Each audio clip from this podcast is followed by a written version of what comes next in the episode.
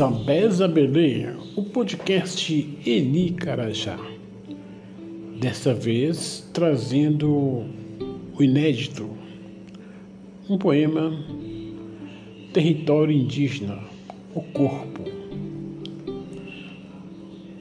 Homem desfigurado, já nasceu enganado, doença veio junto.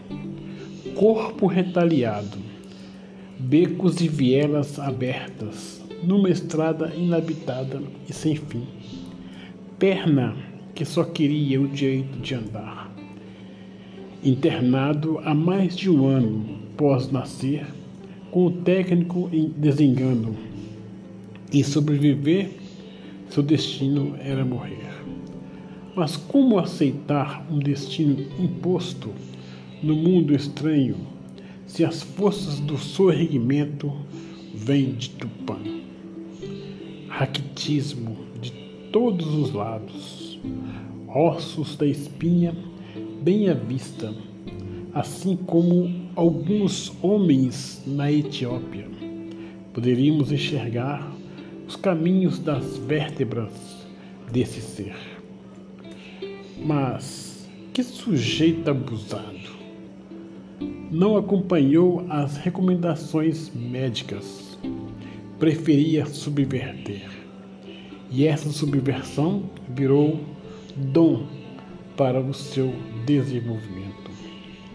Verdades impostas se tornariam mentiras, ou mesmo contestações a se firmarem de vez rumo ao processo de ressurgir. Indígena de natureza, que enfrentou vários cortes de bisturi, vendo no olhar dos profissionais tanta esperança e destreza. A alteridade lhe, lhe deixou apenas uma escolha. Sobreviver era tudo o que restara.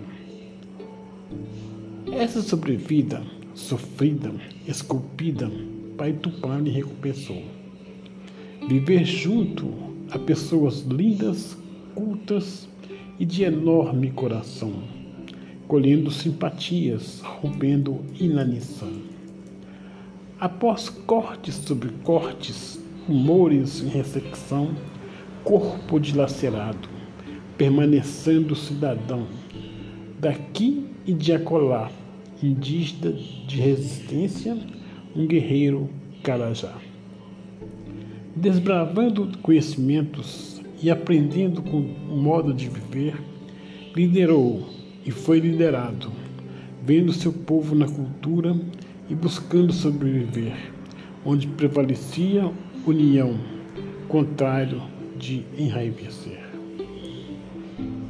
Esse orgulho bate no peito, despertando a razão Deu de cara com desafios, mas semente que germina, cresce, sobrevive e morrer não é a sua decisão.